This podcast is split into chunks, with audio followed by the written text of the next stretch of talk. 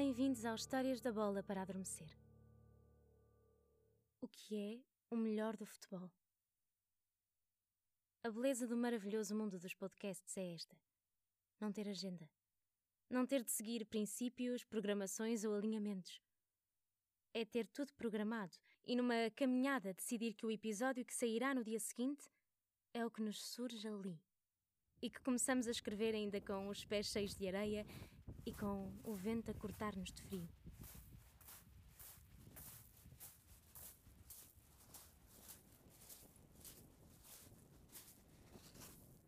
Eu sempre que tenho esta sensação do vento a cortar a pele, lembro-me de um verso de um poema de Eugênio de Andrade, que é aliás um dos meus poetas preferidos, que diz: Estou a amar-te como o frio corta os lábios. Não é lindo? Estou a amar-te como o frio corta os lábios. Acho que é mais ou menos assim. Não é assim também o amor no futebol? Não é assim o amor que nos une este jogo? Estou sentada numa rocha num sítio onde o rio alcança o mar. Quem me vê de longe deve achar que sou mais uma pobre alma a sofrer de amor. E não deixa de ser verdade. Mas é um amor diferente. O que é o melhor do futebol? Eu tinha uma ideia. Eu tinha um, uma ideia para o episódio que, que marcaria esta segunda volta do podcast. Acabei por mudar tudo em cima da hora. Mas a culpa não é minha. A culpa é dos miúdos que não deviam estar ali. Mas estão. E ainda bem. Recuemos um refrão. Fui dar uma caminhada depois do trabalho. Estava a ouvir música. Um modo aleatório chuta Yesterday dos Beatles. E tenho uma visão do passado. Um campo de terra batida e areia, com erva a crescer por todos os lados. É um campo com vista para o rio. A linha da baliza converge com a ponte que se vê ao longe. Mas não está vazio. O campo não está vazio. Está cheio de miúdos de idades e tamanhos diferentes. Também lá estão alguns pais, uns dois ou três, um deles segura uma bebê pela mão que tenta pontapear outra bola que está por ali. Uma bola que lhe chega aos joelhos. Parece uma visão do passado.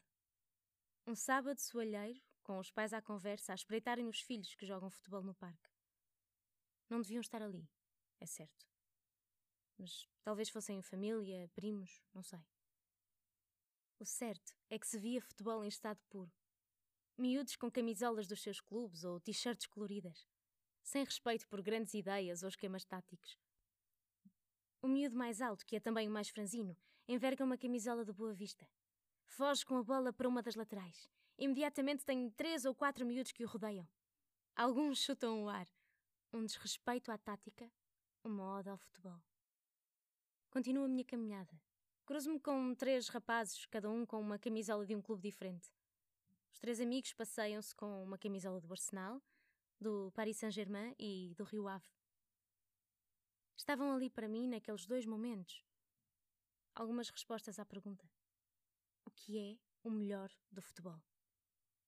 Voltemos ao início. Quando eu comecei este podcast em maio, disse que o que me motivava era o amor ao futebol. Esse amor que vem das histórias dos avós e dos amigos, que cresce connosco a jogar nos pelados ou nos intervalos da escola e que acaba por se materializar nos ídolos que vemos na televisão ou com muita sorte no relevado. Infelizmente, também é muitas vezes por aí que o deixamos morrer. Na altura que comecei a recolher as primeiras histórias, o futebol estava parado. Tudo era saudade, tudo era belo. Vocês abriram um livro, partilharam as vossas memórias, muitas delas difíceis de revisitar. Disseram-me que não gostavam de escrever e escreveram mesmo assim, porque o vosso amor falava mais alto. Bem sei que há histórias que ainda não conheceram a luz, mas não estão esquecidas, eu prometo. Trilhámos um caminho. O futebol retomou e continuamos por aqui, embora um bocadinho mais longe. Entretanto, uma nova época começou e, e salvo rara exceção, continuámos todos longe dos estádios. Mas tínhamos alimento. A nova época trouxe-nos golos com toque de mestria, tanto de quem luta pelo título, como de quem tenta não descer mostrou-nos talento jovem e regressos improváveis e levou-nos à loucura em jogos com decisões frenéticas. Homens de mãos dadas em Vila do Conde, Zé que bateu por cima!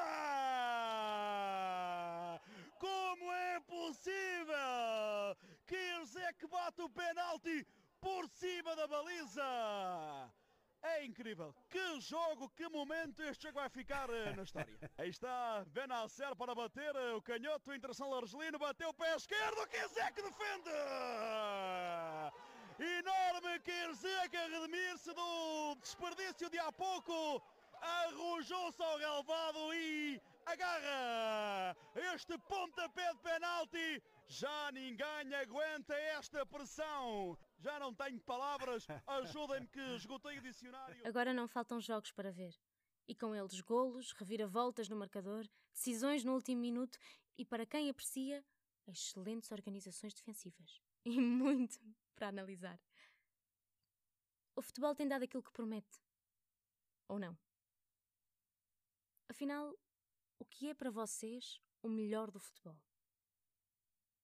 Se no início da pandemia eu procurei neste podcast e no futebol a nicotina, entre aspas, que precisava para me acalmar, a verdade é que sempre que me vejo envolvida no desporto rei, sempre que me vejo demasiado envolvida no desporto rei, ele costuma partir-me o coração e levar-me a estados de ansiedade pouco aconselháveis. E eu não falo sequer de resultados. Maus resultados não me tiram o sono. Maus resultados não me fazem andar feita doida a dissertar pela casa. A debater comigo mesmo porque é que se continua a dizer e a fazer determinado tipo de coisas. Às vezes são coisas pequeninas. Outras, confesso que me fazem ter alguma vergonha. Coisinha a coisinha, confesso que me vou abaixo. Fico cansada e, e é quando eu entro nesse limite de achar que, que não me encaixo bem neste mundo que percebo que tenho de resgatar o amor o amor inicial, de correr atrás. O que é o melhor do futebol? O que é o melhor do futebol? Resultados? Não me parece, honestamente. Porque é que o nosso clube perde campeonatos, taças e nós continuamos a torcer por ele? Porque é que o nosso clube fica anos e anos sem ganhar um título e continuamos com vontade de ir ao estádio? Eu não conheço nenhum adepto de um clube que tenha festejado todos os anos. E só me lembro de duas pessoas que mudaram de clube e nenhuma delas é especialmente fã de futebol. Então, o que é o melhor do futebol? O que é o melhor do futebol, afinal? Eu sei que não há uma resposta.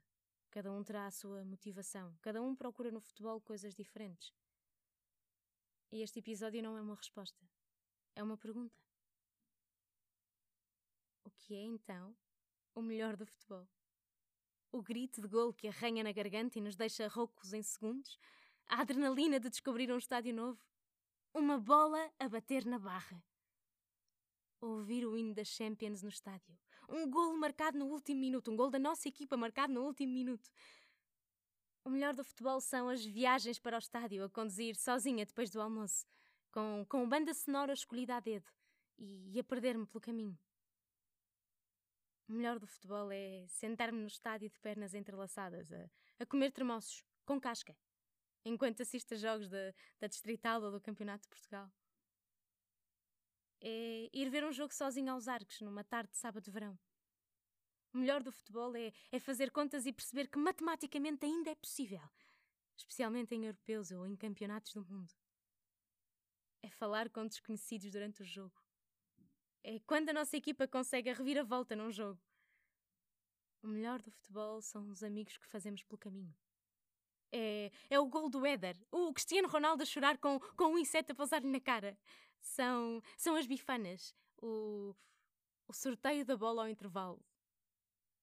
O melhor do futebol é, é festejar campeonatos, é ver a nossa equipa levantar a taça, é cantar e ouvir o hino nacional num estádio cheio. que é o melhor do futebol. Conseguiremos lembrar-nos mais vezes do que é o melhor do futebol.